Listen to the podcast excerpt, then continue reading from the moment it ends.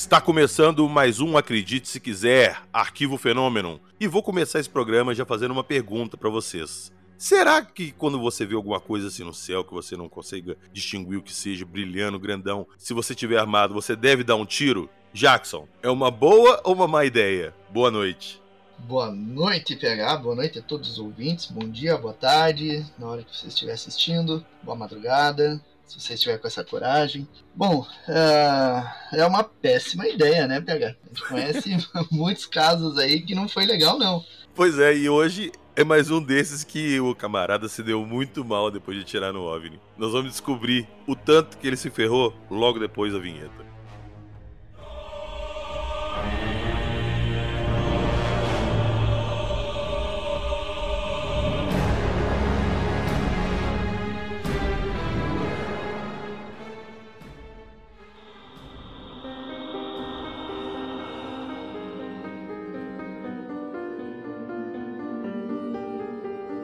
Avistamentos inexplicáveis. Raio paralisante. Protocolo de acobertamento. Formulário da NASA.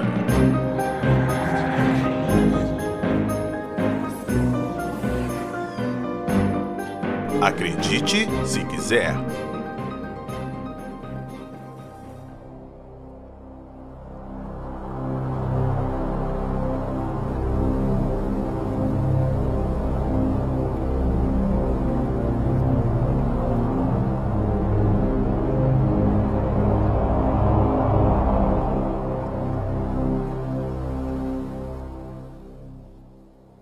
30 de agosto de 1970. Barragem do Funil, Rio de Janeiro. Jackson, o local tá aí. O que aconteceu? Buenas. Neste dia, então, na barragem do Funil, lá em Resende, no estado do Rio de Janeiro, apareceu um OVNI. E o protagonista da nossa história resolveu dar três pipocos para cima do objeto. E não foi muito legal o resultado, não. O protagonista do nosso caso é o senhor Almiro Martins de Freitas, que era vigia lá da, da barragem do Funil. Antes de ser vigia, ele foi membro da divisão de instrução de voo da Escola da Aeronáutica, onde ficou durante três anos. E depois ele passou para essa área civil, digamos, né, fazendo a vigilância na barragem. Fazia poucos meses que ele estava fazendo essa função, né? Ele havia casado recentemente, então ele estava correndo atrás do, do sustento da família, né, que ele estava montando. Então fazia quatro meses que ele estava atuando como vigilante. E aí, em 30 de agosto, a testemunha, o nosso Almiro, ele iniciou seu turno por volta das 18 horas, ele e outros 10 colegas que foram posicionados em pontos estratégicos da barragem. E aí o Almiro começou a ronda dele, ele descia até a parte de baixo, onde descia as águas já da represa, lá para o Rio Paraíba. Depois ele seguia até a região dos transformadores e depois contornava a encosta de um barranco, indo até a crista da barragem, depois retornava por outro caminho. Então era ali a ronda que ele fazia. naquele dia tinha chovido e estava um bocado frio. E aí então ele fez a primeira ronda e ele voltou até a subestação, foi até a casa de força, como ele sempre fazia. E ali ele fez uma ligação para um operador lá que fazia o controle de tudo e informou, né? Falou que estava frio, que estava na subestação, perguntou que horas eram, falou que ia tomar um café e tudo para esquentar e aguentar o turno da noite que ele estava fazendo. E aí ele saiu desse local aí por volta das 9h36 logo depois que ele tomou o café, ele acendeu um cigarro e inspecionou os transformadores que estavam ali do lado. Depois, lá no Portal Fenômeno, você vê a foto de toda essa área. E aí você pode entender o caminho que, que ele fez. E aí ele fez a ronda, tomou mais um café, acendeu mais um cigarro na segunda passagem. E aí na terceira passagem ele escutou um estouro, como se fosse o estouro de um transformador e ele viu algumas faíscas caindo ao chão. Só que ele já estava acostumado de ver esse tipo de fenômeno por lá, então ele não deu nenhuma atenção, né? Ah, estourou o transformador ali, vou continuar minha ronda. Então ele continuou a ronda e por volta das 21 horas e 45 minutos, ele passava pela região dos, dos, transformadores, passou pela barraca lá onde tinha o paiol, acendeu mais um cigarro. Quando ele estava passando próximo ao rio, na parte de baixo, ele olhou para casa de força e nesse momento ele ouviu um novo estouro. Um estouro muito diferente do que ele tinha ouvido anteriormente. Um estouro muito mais forte, muito mais intenso. e ele viu que as lâmpadas de mercúrio que iluminavam toda a represa começaram a piscar. Não foi só as lâmpadas que piscaram nessa hora, não, tenho certeza. Ah, eu também, né? Eu também acho. É. E aí, então, ele se alarmou com esse barulho estranho e ele acreditou que era algum atentado na represa, porque era época da ditadura e tudo. Então havia grupos ditos subversivos que faziam algumas ações meio que ter terroristas, então essa era uma das incumbências deles, né? Impedir que ocorresse algo assim. E ali a represa era algo que poderia causar uma tragédia muito grande, porque tinha algumas cidades ali perto, abaixo da represa, que se a represa estourasse, ia alagar a cidade inteira, ia causar muitas mortes. Tipo as barragens que tem aqui em Minas, né? É, isso, isso. Bem isso. E aí então ele se alarmou e do ponto onde ele estava, ele começou a olhar na direção de cada um dos pontos de importância. E aí, quando ele virou de costas e olhou em direção ao morro que estava atrás dele, um morrinho de 10 metros de altura, havia uma fileira de luzes acima do local. Um local de difícil acesso, onde não vai carro, e que ficava a uns 60 metros de distância de onde ele estava. Então essas luzes estavam a 60 metros de distância. E elas piscavam em várias, em várias cores, né? Amarelo, esbranquiçado, azul, cintilante, amarelo, laranjado, vermelho. Ia alternando essas cores. E aí ele viu aquilo e percebeu que era um objeto que estava ali, piscando de maneira uniforme, hora mais intenso, hora mais fraco. E aí então ele resolveu se aproximar. Ele não acreditou que fosse um OVNI, ele nem passou pela cabeça de, dele isso, né? Era algo estranho que ele tinha que averiguar. Nesse caminho, se aproximando da luz, ele viu que essa luz atraía os olhos dele, ele não conseguia tirar os olhos daquilo. Alguma coisa chamava muita atenção naquela luz. E aí ele chegou, foi se aproximando. Quando ele estava mais perto, ele viu que havia um objeto sólido acima desse barranco e puxou a arma dele. Ele estava ali a uns 15 metros de, de distância desse objeto. Ele conseguiu ver algo em torno de 15 vigias, 15 janelas retangulares com aproximadamente um metro de comprimento e 80 centímetros de altura nesse objeto, que era realmente grandinho, né? E aí, ali a 15 metros de distância, ele já efetuou os dois primeiros disparos. A péssima ideia. É, a péssima ideia. Ele deu o primeiro tiro, aparentemente o tiro ricocheteou no objeto e as luzes do objeto piscaram de uma maneira diferente. E aí ele deu um segundo disparo e a luz piscou de um jeito diferente de novo. Quando ele foi dar o terceiro disparo, ele, antes desse terceiro disparo, ele ouviu um barulho muito alto vindo desse objeto e logo em seguida uma luz muito forte que saiu do lado esquerdo desse objeto. E aí, como a luz era muito forte, o Almiro ele fechou os olhos e ele, no mesmo instante, ele sentiu uma onda de calor, uma dormência em todo o corpo, formigamento e o braço dele estava estendido, né? Porque ele tava, ia efetuar o disparo. Então o braço estava estendido e ele não conseguiu abaixar o braço. Ele estava paralisado, ele sentiu o corpo duro. Esse raio paralisante ele é meio recorrente em alguns é, avistamentos, casos de avistamento, né? A gente já falou sobre alguns casos, né, que tem esses raios que paralisam. Sim. E aí ele sentiu uma onda da refrescante, ou seja, ele sentiu, começou a sentir frio, e ao mesmo tempo ele estava suando, né? tudo mais ou menos ao mesmo tempo ali. E aí ele tentou se mexer, não conseguia, tentou mais um pouco, não conseguiu, até que ele conseguiu mexer um pouco a cabeça e os braços e conseguiu abrir os olhos. Só que ele não enxergava nada nesse momento. E aí ele conseguiu gritar. E como ele percebe, como ele estava num local complicado, se ele fosse para trás, ele caía no rio. Se ele fosse para frente, ele batia nos transformadores de força. Então ele resolveu ficar parado e gritou por socorro. E os outros vigias que estavam no local, eles ouviram e já estavam indo para lá. Quando chegaram no local, eles não viram nenhum objeto, mas encontraram o vigia paralisado com a mão esticada de frente para o local onde o objeto havia aparecido. Eu ia até te perguntar se ele viu o objeto indo embora e tal, mas ele estava cego. É, ele estava cego, ele não viu o objeto indo embora. E aí ele estava paralisado, o... ele conseguiu gritar para as pessoas não olharem para o alto da... do morrinho para não serem cegados pelo objeto, mas os vigias em si não viram objeto, né? Quando eles chegaram ali. Pouco depois, então, pegaram um carro, foram até o local, recolheram o, o Almiro, que estava com o corpo todo duro, né? ele não conseguia se deslocar direito, e levaram ele direto para a cidade de Tatiaia, que ficava ali perto, tentando arranjar um médico para atender ele. Como não havia médico na cidade, foram até Resende, uma outra cidade ali perto, também não havia médico para atender ele, e aí resolveram trazer ele de volta para represa. E ali ele passou a noite, então, aos cuidados dos outros vigias. E no dia seguinte, então, bem cedinho, levaram ele para o Rio de Janeiro, onde primeiro levaram ele lá para a SESV, que era o Serviço Especial de Segurança e Vigilância, o órgão onde ele trabalhava, e depois levaram ele para o Hospital da Cruz Vermelha. Na SESV, ele almoçou com muita dificuldade, porque ele ainda estava cego, não sentia cheiro, não sentia sabor e se sentia muito leve. Ele não sentia o peso normal dele, ele se sentia muito leve e ele tinha que se segurar nos móveis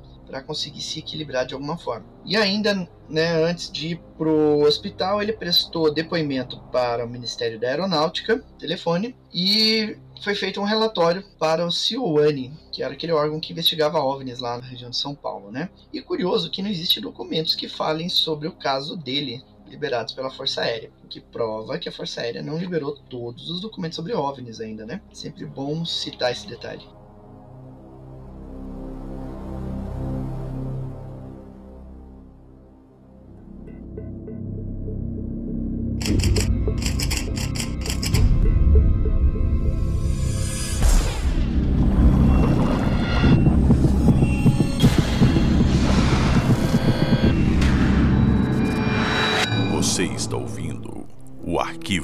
Fenômeno.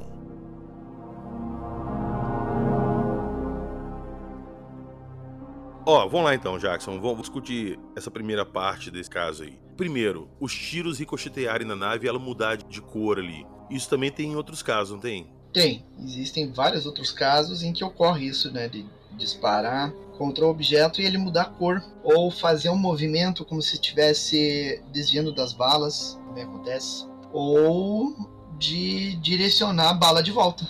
Né? Nós temos um caso no Rio Grande do Sul em que um militar do exército estava de vigia numa guarita, numa base do exército. Apareceu um OVNI no local, muito próximo à base, e o vigia apontou o fuzil e disparou. E a bala voltou de novo e acertou a perna dele. Putz. E essa perna teve que ser amputada. Mas pera aí, Jackson, calma, calma. Então ele deve ter dado entrada no hospital, sido internado, Sim. feito um laudo. O que que tá escrito no laudo lá que foi a causa da amputação? É, ele foi, foi atendido no hospital militar e tudo, mas todos os dados em torno do caso, inclusive os dados médicos, estão sob grau de sigilo altíssimo dentro das dependências do exército, para variar. Claro, não, não poderia ser diferente, claro. Porque, até porque se ele falar alguma coisa, ele perde os benefícios, né, que ele adquiriu com essa tragédia, né? Então ele não vai arriscar perder os benefícios que ele tem para ajudar os ufólogos, né? E outra coisa referente ao, ao caso lá da barragem. É, ele relatou algum tempo, assim, que transcorreu da hora que ele ficou cego até a hora que acharam ele? Passou muito tempo ou foi uma coisa, assim, rápida? Não, foi uma coisa rápida. Foi uma coisa rápida e eles já chegaram logo depois, o objeto já não estava, mas ele estava na mesma posição e já tinha recuperado um pouquinho o movimento da cabeça. Alguns movimentos leves ele já estava conseguindo fazer. Mas ainda assim a maior parte estava paralisada, né?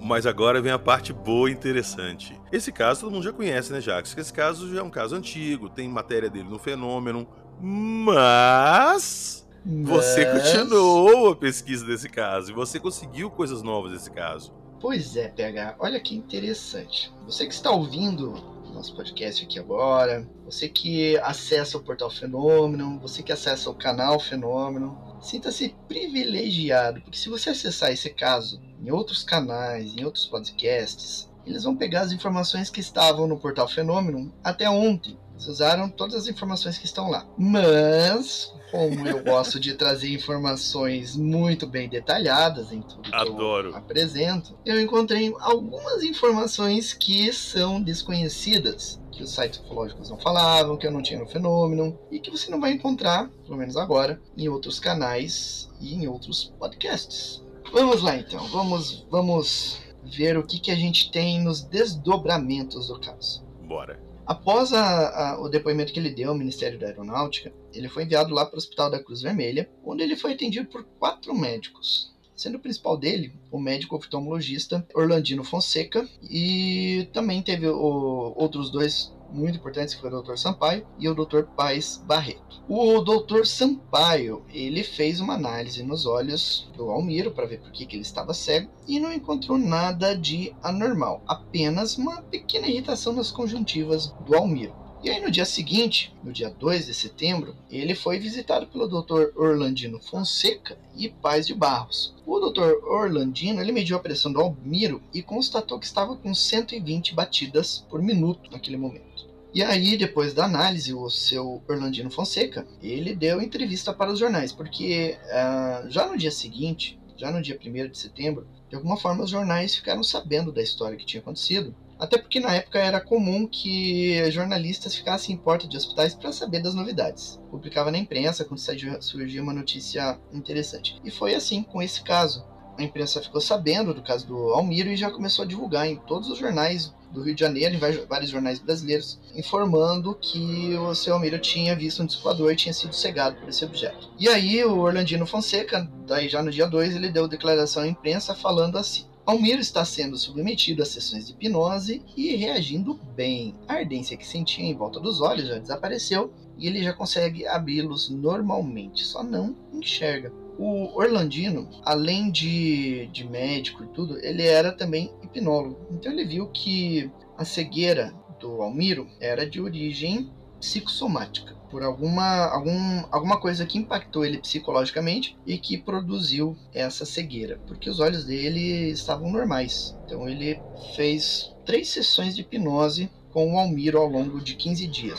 O Almiro, então, ele ficou internado por 15 dias no hospital para acompanhamento, verificar a situação da, da visão dele e tudo e passar pelo tratamento médico. E aí tem um, um, detalhe curioso também que você não vai encontrar por aí, é que o Almiro ele ficou dois dias sem urinar, sem Eita. ir ao banheiro durante dois dias. Isso liga um pouquinho com o caso Lins, caso da Maria Sintra, né? Que eu pensei nisso teve agora. inversa, né? Exato. Olha que interessante. Pensei exatamente nela. E aí todos os exames que foram feitos no laboratório indicaram normalidade, não havia nada de anormal com o Almiro. E aí o médico ele fez apenas algumas recomendações, como por exemplo, para que o Almir usasse óculos escuros por algum tempo, para que a visão dele voltasse plenamente após um certo período. E aí o Dr. Orlandino ele também falou pouco depois, no dia seguinte, para a imprensa, ele deu outra declaração.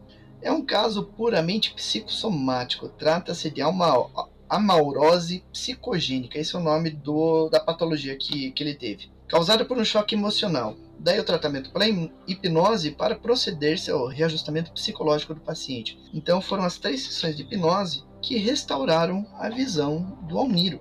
Olha só que interessante. Você falou que e, o raio que disparou nele deixou ele corpo dormente, ele perdeu os sentidos e tudo, e depois disso ele não conseguiu mais enxergar, e era uma coisa psicossomática, ele não tinha uma causa física ali. Será que esse raio ativou alguma coisa nele que bloqueou a visão dele? Provavelmente, né? Provavelmente ativa alguma, algum elemento fisiológico ali que. Sim, que eu falo a nível mental, assim, tipo aquele comando da visão foi bloqueado. Isso, é provavelmente isso. Provavelmente Cara. algo do gênero, né?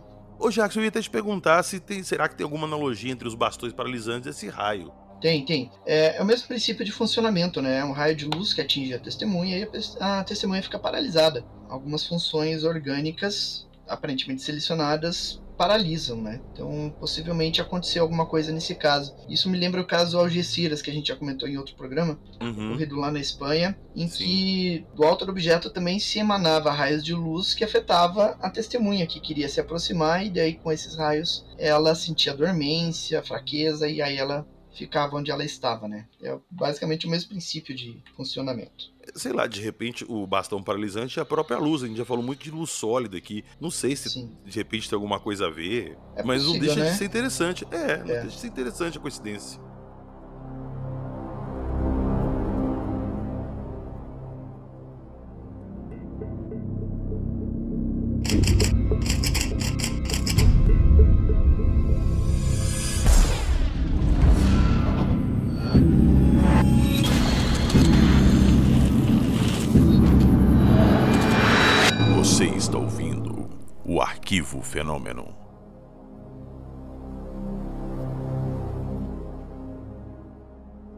Aí, com o, o Almiro internado, aconteceram algumas coisas interessantes. Uma parte do corpo médico, uh, aliás, todo o corpo médico do hospital sempre estava fazendo perguntas para ele sobre a experiência que ele teve. Então ele teve que repetir a história dele muitas vezes. Às vezes repetindo para o mesmo médico várias vezes e para outros médicos também. alguns médicos é, não acreditaram na história envolvendo o OVNI e acharam que isso era um trauma psicológico de alguma outra. De alguma ação lá que tenha acontecido, que gerou algum trauma nele e tudo. E aí isso foi publicado na imprensa e deixou o Almiro um pouco chateado. E a gente vai ver a repercussão desse tipo de coisa. E aí ele continuou dando essas entrevistas, até se cansou de dar essas entrevistas, até que o Ministério da Aeronáutica resolveu investigar o caso. Então foram até o hospital, entrevistaram ele, e não foi apenas o Ministério da Aeronáutica que investigou o caso a nível oficial. O Serviço de Inteligência da Polícia Carioca também fez uma investigação sigilosa sobre o caso. E isso é outra informação em primeira mão aí para vocês. Isso não é. Você não vai ver outro canal falando disso a princípio. E aí tem um detalhe interessante: é que em determinado momento os militares levaram um formulário para o Almiro preencher. E nesse formulário estava o timbre da NASA, em inglês. Da NASA? Isso. E aí ele teve respondeu o que ele pôde e depois o resto do formulário foi preenchido pelos militares da Força Aérea que estavam ali. Essa é outra informação que você não encontra por aí. Pois. eu, fico perguntando, peraí, como é que esse papel da NASA chegou até ele? Claro que chegou pelo departamento de investigação e tal, mas já tem esse. Já, aí, ó. Aí sempre especulou se tinha esse tipo de contato entre esse departamento de acobertamento de lá e o de cá. O que, que a NASA estava fazendo aqui? Pois é, e olha só, isso foi poucos dias depois da experiência, né? Eu acredito que não haveria como mandar via correio, por exemplo, naquela época, fazendo o formulário chegar tão rápido assim ali para eles usarem naquela ocasião. Então você está me dizendo que provavelmente já teria um protocolo com o formulário da NASA padrão para dar para casos. Caralho, velho, olha isso. Eu acredito que sim. Uma vez eu recebi uma informações de um militar da Força Aérea que falou justamente nessa nesse sentido, assim, de que havia um, um acordo de cooperação entre o governo brasileiro e o governo dos Estados Unidos. Na época que ele passou essa informação, eu estava no começo da ufologia ainda, então você não tinha internet como é hoje, então a, a troca de informações era de uma forma totalmente diferente. Então, segundo esse militar, vinha periodicamente um militar dos Estados Unidos até o Sindacta, onde ele recolhia cartuchos de gravações de eventos ufológicos, as imagens de radar, comunicações e tudo. E isso era levado para os Estados Unidos para ser analisado lá. E agora provavelmente o protocolo mudou, né, com a internet, tudo deve ser tudo online. Sim, mas cara, olha só, a gente tá falando de 1970, tá? Uhum. Operação Prato foi em 78 que começou? 77. 77. Isso. Você acha que depois disso, já esse contato, será que os militares já não estavam ali também sabendo de tudo? De repente, o desmante da Operação Prato não foi a mando não de oficiais brasileiros envolvidos, mas de oficiais americanos? Muito provavelmente. Cara, de novo, 96, Varginha. Como que foi feita aquela contenção tão rápida? Como que aquele pessoal tava lá? Como que no dia seguinte já tinha um, um avião cargueiro dos Estados Unidos sem autorização de voo entrando no Brasil para pegar o quê? Cara, porque o protocolo já existia, esse, esse contato. Sim. Caramba, isso, essa informação é explodiu hoje. cabeça. Uhum. Exato, já não é de hoje. Já não é de hoje explica muita coisa, cara. Desses casos, esses acobertamentos, essas desculpas, saca? Muitas vezes você fala assim, pô, mas o, o exército brasileiro não é eficiente assim. Sim. Porque não são só eles. E o protocolo sempre determina o sigilo, né? Exato. E aí nós temos, nesse caso, alguns dias depois, logo depois que a aeronáutica entrou na investigação, eles determinaram aos médicos para que não falassem nada, não dessem mais declarações à imprensa sobre o caso. E a imprensa que tinha acesso ao Almiro não pode mais chegar até ele para entrevistar, justamente por causa da proibição dos militares. Tem inclusive, eu consegui um, dos, um jornal da época que tem a declaração de um médico falando assim: ó, nada podemos informar. A ordem de proibição é do Ministério da Aeronáutica. Sabendo, sabemos apenas que o paciente está passando bem. E aí não deram mais declarações sobre o caso. Velho, essa informação que você trouxe da NASA tá envolvida no negócio trouxe um sentido todo novo para esse caso, para vários outros depois desse. Cara, a gente tá é. falando de 1970. A gente achando que as coisas começavam, sei lá, bem depois. Desde quanto tempo que já existe essa cooperação, é, é, essa vigilância? Pois é. Será que desde 49? 47, aliás? Muito provavelmente. Muito provavelmente. Caramba, velho. Caramba. E aí tem outro detalhe inédito aí pra vocês. Nossa, lá vem.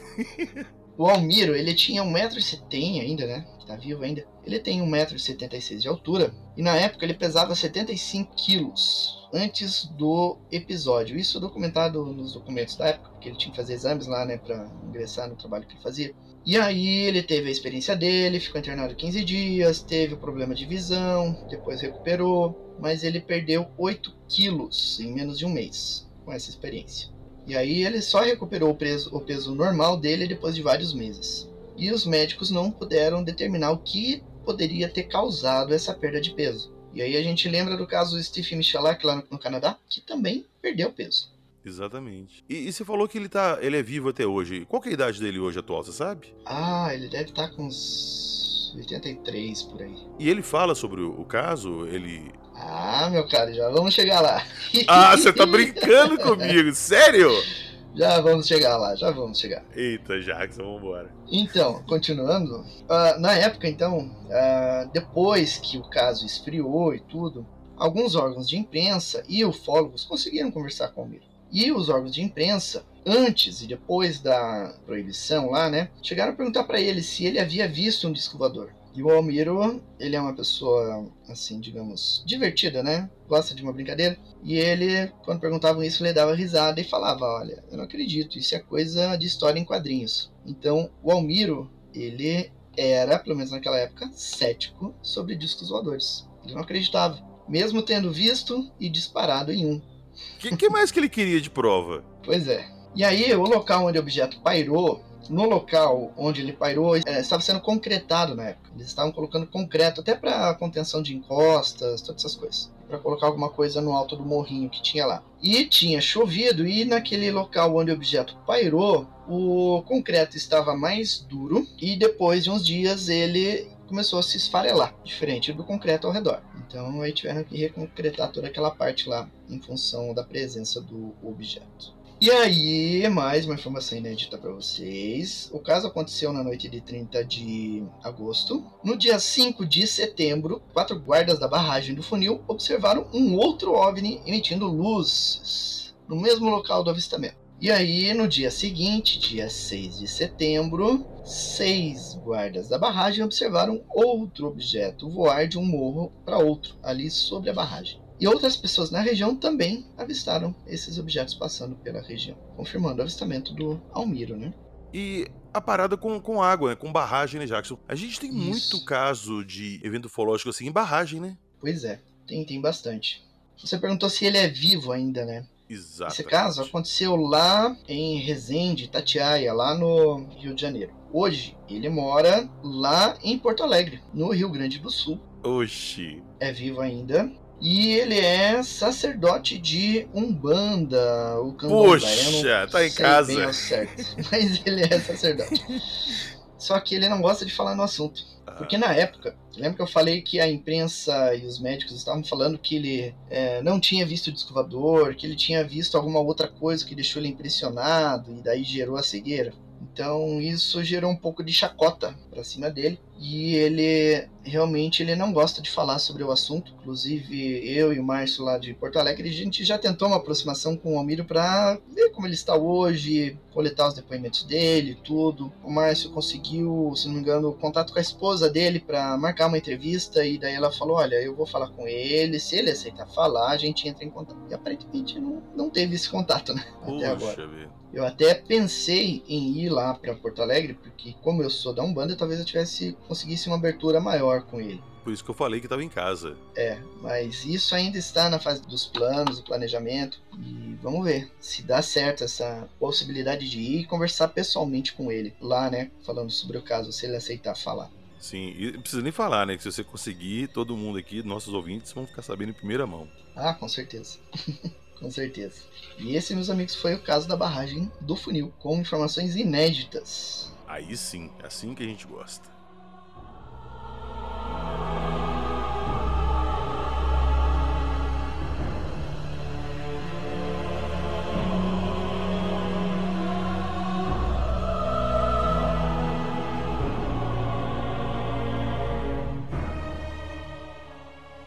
Olha só, hein? Sempre que a gente tá trazendo caso sexta-feira aqui, o Jackson vem com informações novas. E eu já posso adiantar para vocês que tem caso grande aí com informações novas vindo também. Não vou dar spoiler, mas fique pensando nos casos grandes aí. Ele vai aparecer daqui a pouquinho, fechou? Então vamos lá. Não é demais lembrar, eu sempre falo aqui, descrição do episódio. Essa matéria com as fotos, recorte de jornal, tudo isso que a gente citou no episódio vai estar tá lá na descrição do episódio. Você clica no mais lá, chega lá, links citados no episódio. Só clicar, você vai direto para reportagem, beleza? E lá também tem o link do nosso Apoia-se Dá uma moral pra gente, entra lá, ajuda o podcast a continuar aí com dois episódios por semana. Entra lá no grupo do nosso do Zap, vamos trocar uma ideia sobre ufologia, insólito, paranormal, beleza? E lá também tem o Apoia-se do fenômeno. Manter isso tudo no ar, meu amigo, dá um trabalho. E nosso amigo Jackson tá aqui, ó, pesquisando casos de. Quanto tempo, Jackson? Tem casos tem 54 anos? É, é por aí. Pois é, e trazendo coisas novas. Então, vão apoiar esse tipo de trabalho que eu já falei, eu não conheço outro site com a qualidade de qualidade e quantidade de material igual ao fenômeno. Então, quem puder dar uma ajuda lá, beleza? Então é isso. Valeu, galera. Muito obrigado por ter escutado a gente até aqui. E nos vemos na próxima sexta-feira com mais casos de ufologia e, quem sabe, com coisas inéditas. Acredite, se quiser.